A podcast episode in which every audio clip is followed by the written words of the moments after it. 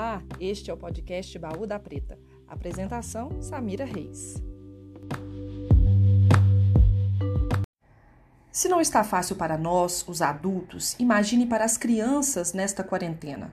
Elas também sentem a mudança de rotina, a falta da escola, do convívio com os amigos, das atividades extra-sala de aula.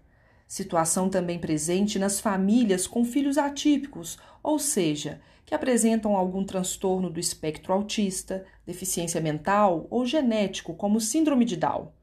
O esgotamento físico e mental dos cuidadores, na grande maioria mulheres, se torna uma constante, afinal, as demandas estão todas dentro de casa. E hoje vamos falar de maternidade, filhos atípicos e quarentena, este assunto que tem nos rondado aí, que tem feito parte da nossa vida nos últimos meses. Eu tenho o prazer de receber Rafaela Mendes e Michele Silva Pires. Muito obrigada pela presença de vocês. Estou imensamente agradecida pela contribuição de vocês nesse episódio.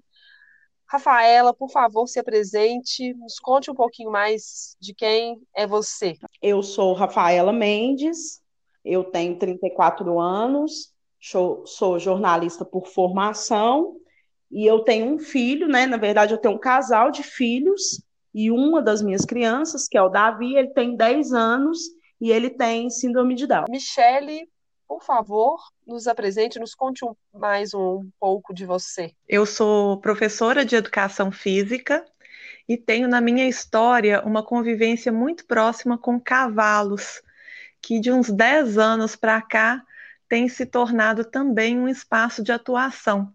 Então, assim, uma, uma experiência de vida que eu trazia comigo desde a, é, né, do início da minha infância, acaba se transformando hoje num elemento de conexão. Eu me vejo muito como uma pessoa apaixonada por cavalos e apaixonada por gente. E eu achei na, nas atividades assistidas com cavalos, como eu gosto de nomear, as pessoas conhecem muito na perspectiva da ecoterapia. Esse espaço aí onde eu posso juntar essas duas paixões. É uma alegria poder compartilhar um pouquinho com vocês. Ótimo. Rafa, é, Rafa, eu tô toda íntima, né? Gente, estou chamando ela de Rafa porque eu a conheço há muitos anos, nos, nos conhecemos na faculdade de comunicação social com habilitação em jornalismo. Há mais de e... 10 anos. Não é? Sem querer é. falar a nossa idade, é há mais 10 anos. Não é?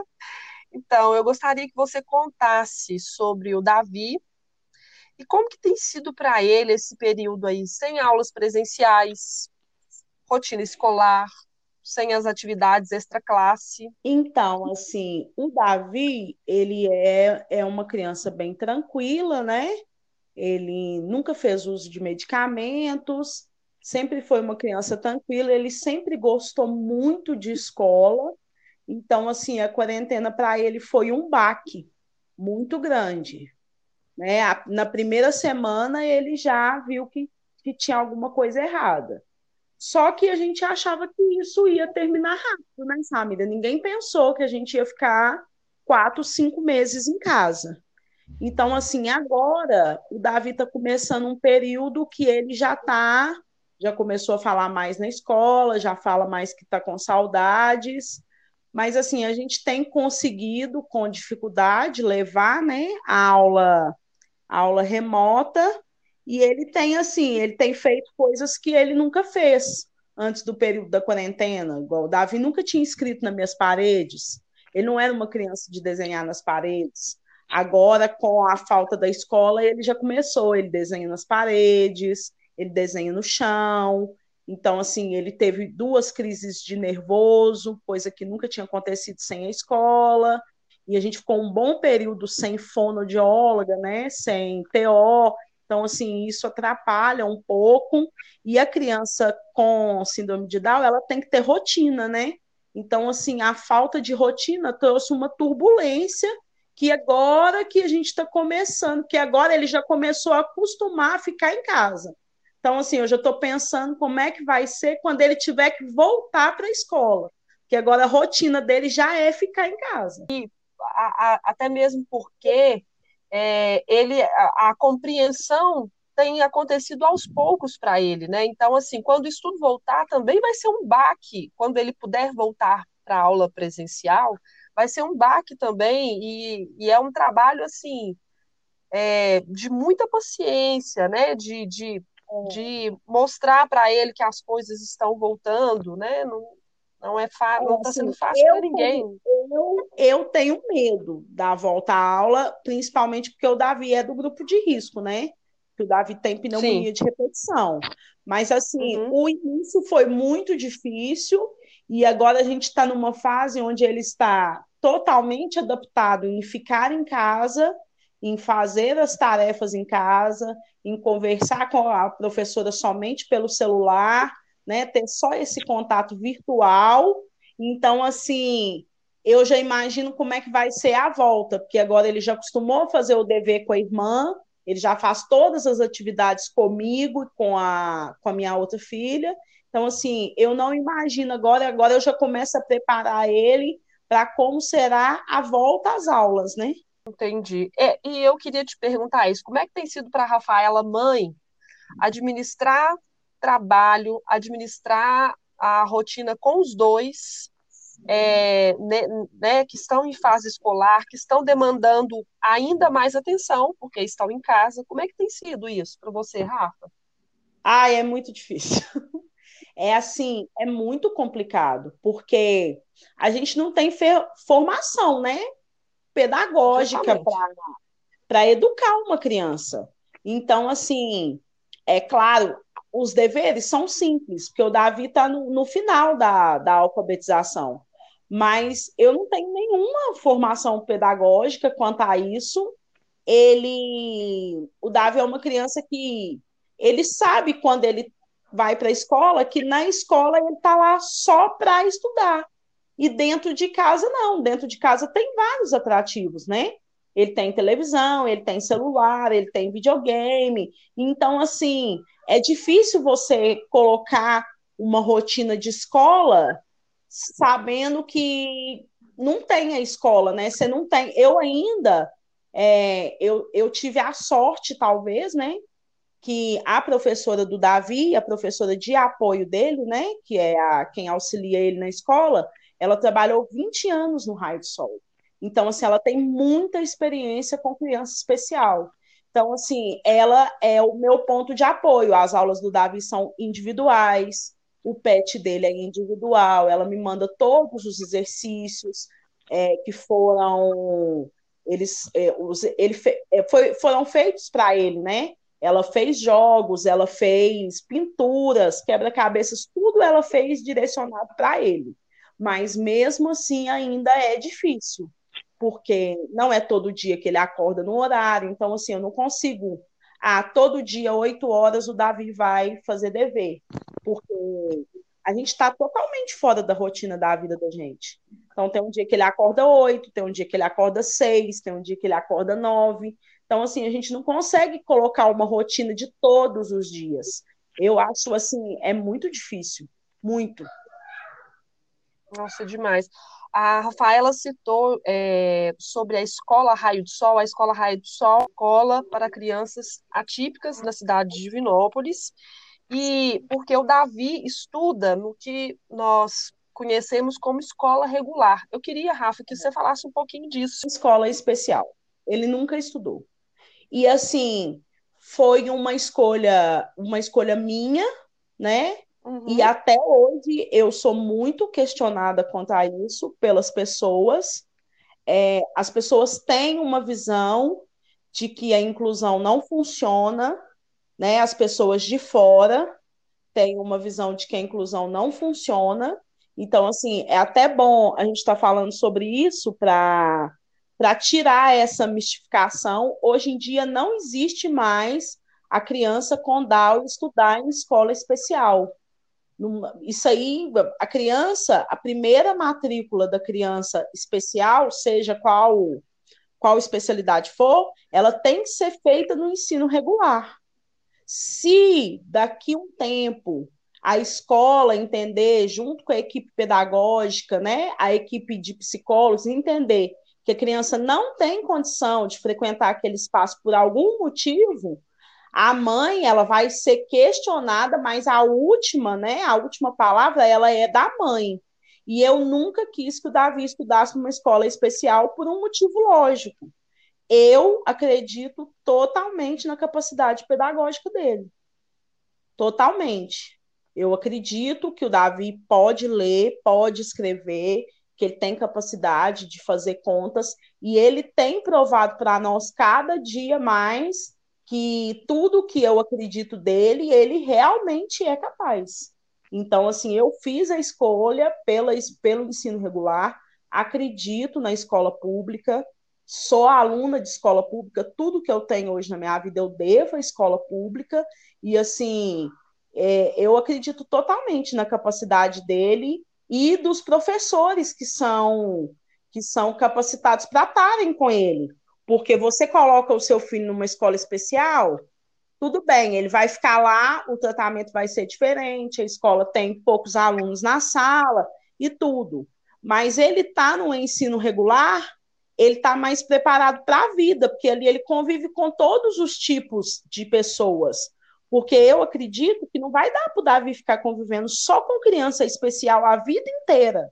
Uma hora ele vai crescer, vai sair para o mundo, né? Ele vai conhecer todos os tipos de pessoas, ele vai passar por umas, algumas situações que não vão ser boas, que eu não vou conseguir fechar ele numa bolha que todo mundo vai achar ele bonitinho, engraçadinho, fofinho, o, o resto da vida. Uma hora ele vai passar por uma situação de alguém que vai ver que ele é diferente, que não vai aceitar isso, eu não posso privar ele disso a vida toda.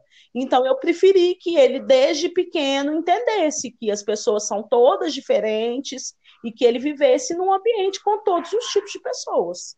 Eu vou, eu vou me permitir fazer uma complementação, porque eu acho essa fala sua de, de um poder de significância assim, muito grande. É, eu trabalho hoje na rede estadual de educação, né? É, mas eu tenho uma trajetória de vida dentro da educação mesmo. Os cavalos aparecem aí para complementar. E eu terminei recentemente uma especialização de atividade física para pessoas com deficiência. E uma das coisas que a gente pensa muito quando a gente pensa a inclusão é que ela tem que ser, né, ela é bilateral porque a gente sempre pensa na inclusão na perspectiva da, do acolhimento desse diferente na nossa sociedade, né? Das diferenças. É algo que a gente, como ser humano, ainda tem que refinar muito. Mas quando a gente pensa nesse espaço da escola pública, a gente pensa num benefício duplo, porque tanto a criança com deficiência vai estar convivendo com, com outras crianças, né, em situações muitas vezes tão agregadoras e tão desafiadoras para ambas, como também as outras crianças aprendendo essa, essa lição que para mim é tão, tão necessária para que a gente, como eu disse antes, refine nossa, nossas capacidades, nossa, nosso fazer que nos torna né, humanos, que é a questão da convivência, né? É, a gente tem um, um, modelo social que tende muito a dizer de padrões. Padrão disso, padrão daquilo, padrão de beleza, padrão de consumo. Mas, na verdade, quando a gente olha para cada um de nós, a gente está né, a, a, a, gente está trazendo aqui a questão da, da pandemia e de tudo que a gente está precisando aprender a ser e a conviver nesse momento. E uma das coisas é isso, né? É, a gente está numa convivência mais íntima, familiar, então essas relações se estreitaram, o trabalho veio para dentro de casa, a escola veio para dentro de casa, e a gente começa a perceber que mesmo aqueles com os quais a gente já convivia com uma certa intimidade, tem um tanto de diferença. Então, essa, essa, esse desejo nosso da, dos padrões é um desejo um, um tanto quanto idealizado eu, eu também olho com muito bons olhos essa questão da, do espaço. Eu vou dizer da escola pública, porque muitas vezes ela tem o dedo apontado para a crítica, mas eu acho que ela é um lugar de potência para essa, essa formação social que a gente precisa enquanto humanidade, né? E quando a gente pensa nisso, nesse espaço de convivência das diferenças, e aí eu vou colocar todas, todas elas, é, é um espaço de muito poder transformador. Né? Fico feliz mesmo, como educadora, de ouvir sua fala como mãe. É porque, assim, muitas vezes, Michelle, eu ouvi pessoas falando comigo assim, é, mas vocês sofrem demais na escola pública porque você sabe como é que é o sistema. Então, assim, para conseguir professor de apoio, todo ano é aquela luta, e pega papel, e leva no médico e tudo. E tem as crianças, que o Davi está crescendo, né? O Davi está com 10 anos. Então já tem as crianças que diferenciam, que não querem ficar perto, aí que não conhecem, né? Quando ele muda de escola, igual o ano passado, a gente mudou de cidade, aí veio a adaptação toda de novo. Aí tem gente que fala assim: ah, vocês sofrem muito por ele estar tá na escola pública. Se você colocasse ele na escola especial, era muito mais fácil. Era mesmo, era realmente, era muito mais fácil. Ele ia ficar na escola especial, só com crianças especiais, ele ia ter uma professora que está totalmente preparada para lidar com ele, mas até quando eu vou conseguir levar ele só desse jeito?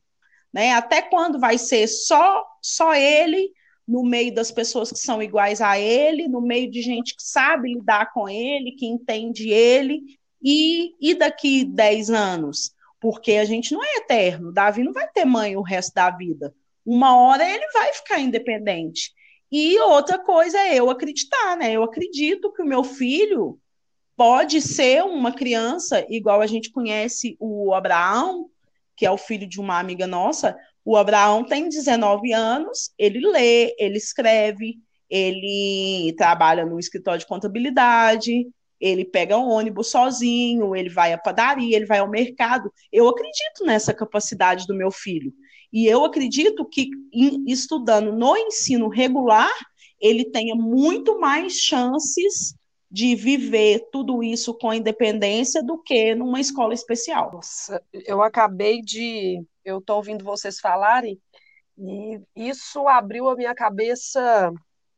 É, isso abriu muito a minha cabeça, porque eu também tinha essa visão mais limitada, achando que seria, eu era da turma que pensava que seria mais fácil, melhor uma escola especial, pensando, na verdade, né? na verdade é mais fácil, Samir, é mais uhum. fácil, é mais cômodo, mas assim, para mim como mãe não é o mais indicado, mas que é mais Sim. fácil é. Colocar um é. filho numa escola especial uhum. é muito mais fácil do que lidar com todo o sistema da escola regular. Mas, é, para mim, eu acho que será melhor e mais agregador do que se ele tivesse na escola especial. Sem dúvida, sem dúvida. Michele, é, a gente está falando aí desse momento, a Rafa falou, né, das, dos percalços aí de estar com os dois filhos em casa, demandando ainda mais é, quem tem filho tá, se identifica aí com o que a gente está falando.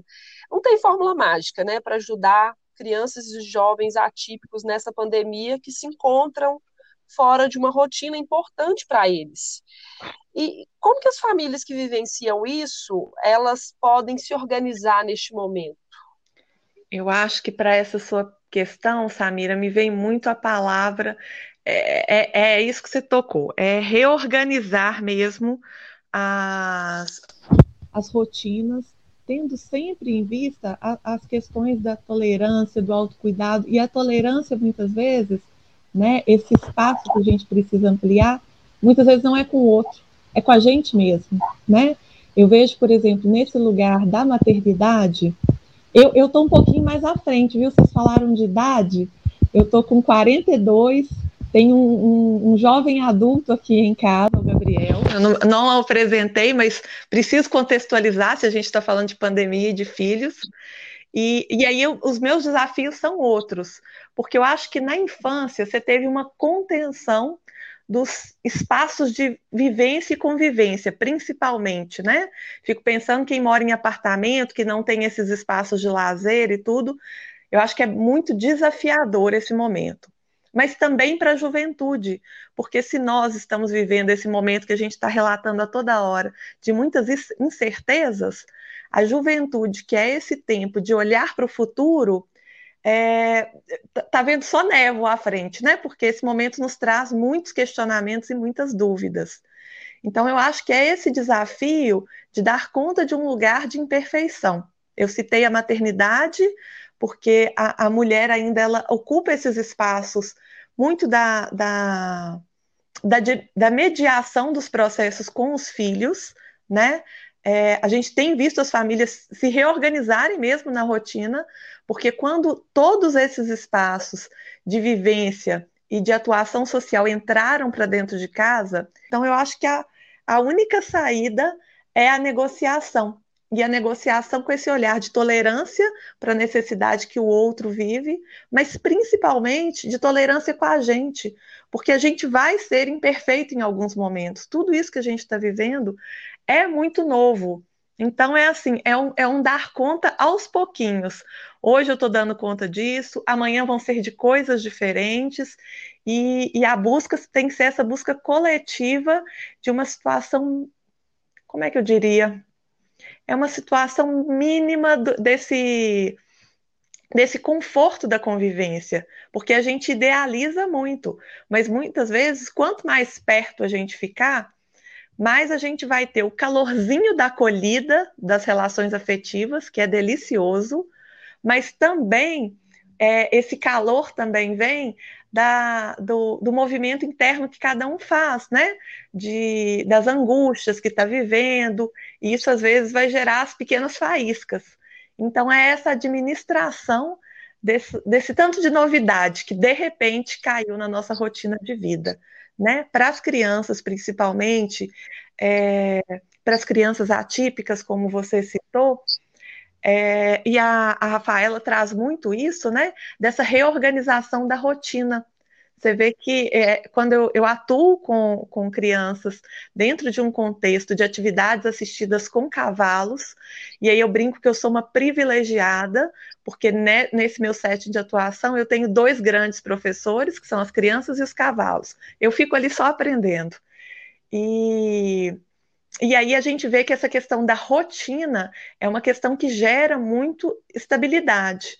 Então, como é que a gente reorganiza essas rotinas que estavam estruturadas em vários espaços de vivência para um espaço de vivência só, onde eu possa ter múltiplas experiências, né?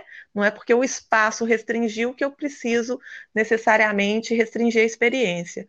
E aí, dentro disso, a gente está vendo um tanto de exemplo criativo, né? É, por mais, Rafaela, que você diga que os, que os pais possam ter alguma alguma limitação mesmo do ponto de vista técnico de uma formação pedagógica, a criatividade entre as famílias, pelo que eu acompanho, está em alta. E isso tem sido também muito potente. É, só complementando uma coisa que a Michelle falou, que eu, assim, eu como mãe acho muito importante, e era uma coisa que no começo da quarentena me preocupava, e agora, depois que eu deixei de me preocupar, as coisas melhoraram muito. O dar conta de tudo no começo da quarentena, eu achava que eu tinha que dar conta de tudo. Que a casa tinha que continuar sempre arrumada, a cozinha sempre arrumada, que as crianças tinham que estar com todos os deveres em dia, com tudo da escola em dia. E agora eu já percebi, depois desses quatro meses, que se você não for é, ponderando, ah, um dia eu faço isso, outro dia eu faço aquilo, outro dia um dia eu lavo roupa, outro dia eu faço faxina, você não consegue. Se você não der conta de fazer o dever hoje, tudo bem, amanhã a gente tenta de novo. Você não conseguir fazer tudo hoje, amanhã a gente continua, porque se você for tentar fazer tudo perfeito todos os dias, você surta, você não consegue. Exato, é isso mesmo. É, Rafa, você tem contato com outras famílias com atípicos. Eu queria saber se qual é a sua percepção, principalmente no que diz respeito às mães, que a gente vê que são a maioria que estão aí ao lado dos filhos atípicos. Como é que tem sido essa sua percepção com relação às mães nessa pandemia? O que, que elas têm relatado aí desse de estarem todos em casa, de estar lidando com uma nova uma nova, um novo, um novo arranjo né, da, da vida ali em casa, já que o trabalho está em casa, a escola está em casa? Então, assim, só para dados, você falou aí, isso também é uma coisa muito importante. É, há dados que dizem que é, 90% dos companheiros, quando descobrem que têm filhos especiais, abandonam as esposas. Por isso, as mães especiais são a grande maioria sozinhas. Então, isso já complica bastante a situação de uma mãe especial. E é, acredito que as mães que têm filhos né, com autismo, principalmente o autismo severo, são as que, nesse momento, estão mais desesperadas, né? Porque as crianças que estão dentro de casa, sem, sem tratamento, sem atendimento especializado e sem ir à escola, que é uma rotina que eles criam, né? Aí complica bastante a, a vida de uma mãe, de uma mãe especial. Então, assim, é, a gente tem visto muitas e muitas mães que estão com, com problemas emocionais, né, que estão que estão sofrendo é, com a pandemia, que é, como eu disse no início, né, a gente, eu acho que, que a grande maioria das pessoas nunca imaginou que a gente poderia estar quatro meses trancado dentro de casa. E como a criança especial, a grande maioria das nossas crianças especiais tem alguma comorbidade, então, assim, para a mãe especial ainda tem o risco de, de se precisar sair, né, com, com o filho de casa. Olá, meu nome é Daniela Cristina Rosa, é, moro em Divinópolis, Minas Gerais, tenho 38 anos, sou mãe solteira de três crianças. O mais velho tem 9 anos, que se chama Gabriel, e tenho gêmeos Miguel e Rafael de 8 anos. Bom, Miguel e Rafael, eles estão, né, no aspecto autista. E a descoberta do autismo foi com dois anos e meio. Eu descobri através de fala, né, através de uma fonodióloga, porque eles não verbalizavam, eles não interagiam, eles não brincavam, conforme o Gabriel mais velho fazia.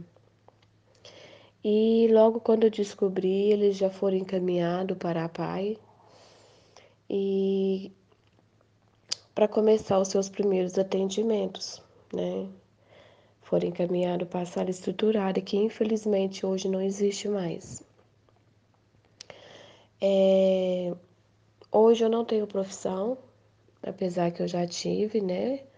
Mas hoje eu não tenho, hoje eu vivo é, só é sob os cuidados deles mesmo, é, pois eles precisam de muita atenção o tempo inteiro. São crianças que até hoje não verbalizam, até que Miguel está soltando algumas palavrinhas, mas Rafael ainda não. E tem quatro anos que estou tentando desfraudá-los e ainda não consegui com sucesso total a independência deles. Bom, durante essa pandemia tem sido muito difícil porque a rotina para os autistas é muito importante, né? Então eles tinham escola, tinha é, as terapias, né, que eles faziam pelo SUS na PAI e tinha a natação, que eles faziam uma vez por mês. Então, tudo isso foi suspenso. Apesar que a PAI está voltando aos poucos, mas somente de 15 em 15 dias os atendimentos, né, com terapia ocupacional, fonoaudiólogo e psicóloga. E durante essa pandemia, meus filhos, eles têm regredido muito, porque coisas que eles não faziam, estão fazendo, quebrando coisas dentro de casa, jogando cadeira para cima, mesa, quebrando vidros de portas, janela. É... Estão regredindo mais ainda em questão do desfraude, coisas que não aconteciam, eles estão brigando muito entre si, porque eles eram muito amigos, eles não brigavam e agora deu para brigar. Principalmente o Rafael, que às vezes se autoagride e até mesmo se mutila. E está sendo muito difícil para mim, né, passar esse período dessa pandemia, porque eles não compreendem, né, que o que está acontecendo, né? Então eu fico também assim bem frustrada com a, a situação, porque eu vivo praticamente presa dentro de casa, porque eu não consigo andar com eles na rua, porque eles não têm noção de perigo, eles acham que qualquer lugar eles podem entrar, então eles não conseguem andar na rua. Eu não consigo andar, principalmente com os dois, sozinha na rua.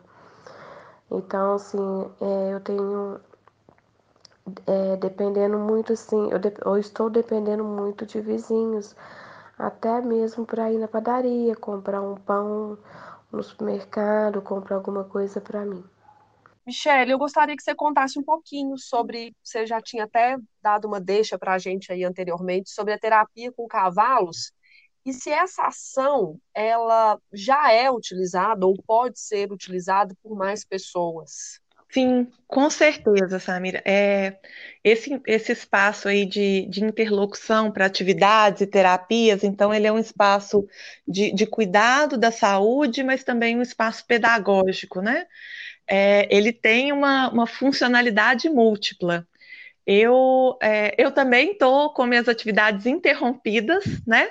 É, pela Secretaria de Educação. Eu estou na rotina aí do teletrabalho, mas nas atividades que eu desenvolvi em algumas hípicas, elas estão suspensas exatamente pela especificidade do momento vivido. Mas é, o rol aí de, de pessoas que podem se beneficiar, ele é muito amplo. A gente tem a perspectiva de uma reabilitação neurofuncional, neuromotora, por causa do que a gente nomeia de um movimento tridimensional. Então, isso já está posto, já tem estudos comprovando que o movimento do cavalo, né, a pessoa sentada no dorso do cavalo, ela recebe uma série de estímulos que são, são muito frutíferos do ponto de vista desse desenvolvimento neurofuncional. Por isso que muitas crianças com algumas síndromes que envolvem os processos físicos né, têm, têm obtido resultados muito significativos. Mas, para além disso, o cavalo ele nos fornece aí uma série de outros recursos muito potentes, é, já que a gente está citando aí duas condições específicas, que são a síndrome de Down e o transtorno do espectro autista, é, eu tenho experiências assim dessas que eu falei, onde eu sou a aluninha e eu tenho os professores, eu tenho alguns praticantes, né, dentro desses quadros, e o que eu acho, assim, muito bonito, muito potente, é que muitas vezes essas crianças, esses jovens, apresentam formas de comunicação atípica, né? Seja por um padrão de linguagem, que às vezes é inclusive não verbal, ou seja por uma linguagem verbal é, utilizada com critérios sociais diferenciados.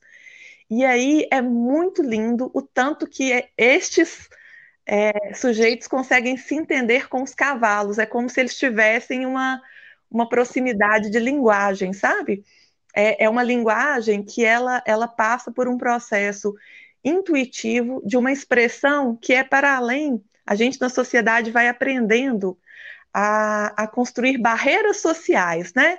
Então a gente vai dizendo coisas na entrelinha, a gente está querendo dizer uma coisa e diz outra. Os cavalos são muito explícitos e as crianças, de forma geral, também são assim. À, medida que vão crescendo, é que vão, vão construindo algumas ferramentas que, que, né, que, que estão dentro dessa condição nossa mesmo de convivência social.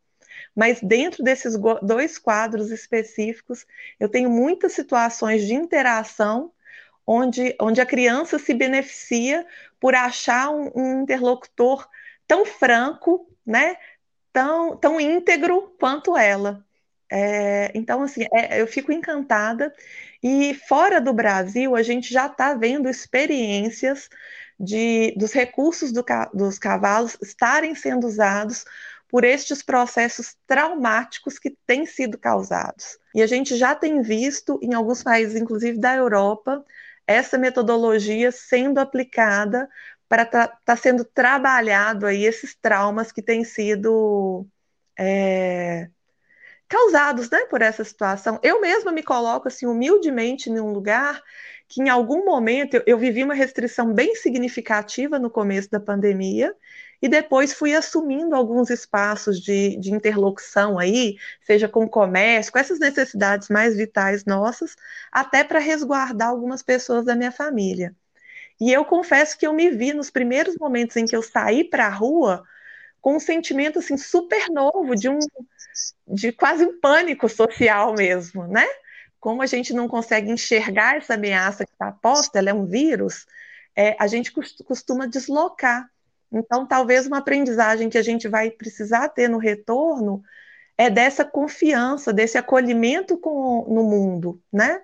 e a gente tem experiências dos, dos cavalos nos auxiliando. Eu tenho muita, muita esperança que a gente consiga ampliar isso para que mais pessoas, aí eu vou falar no nosso país, no nosso estado, na nossa cidade, consigam ter acesso disso tudo que eu estou descrevendo aí, talvez com um olhar completamente encantado, que é o meu, mas todas as pessoas com as quais eu convivo e convido para partilhar um pouquinho disso, saem um pouquinho não vou falar contaminadas, vou falar contagiadas com isso que para mim é tão bonito e tão nobre.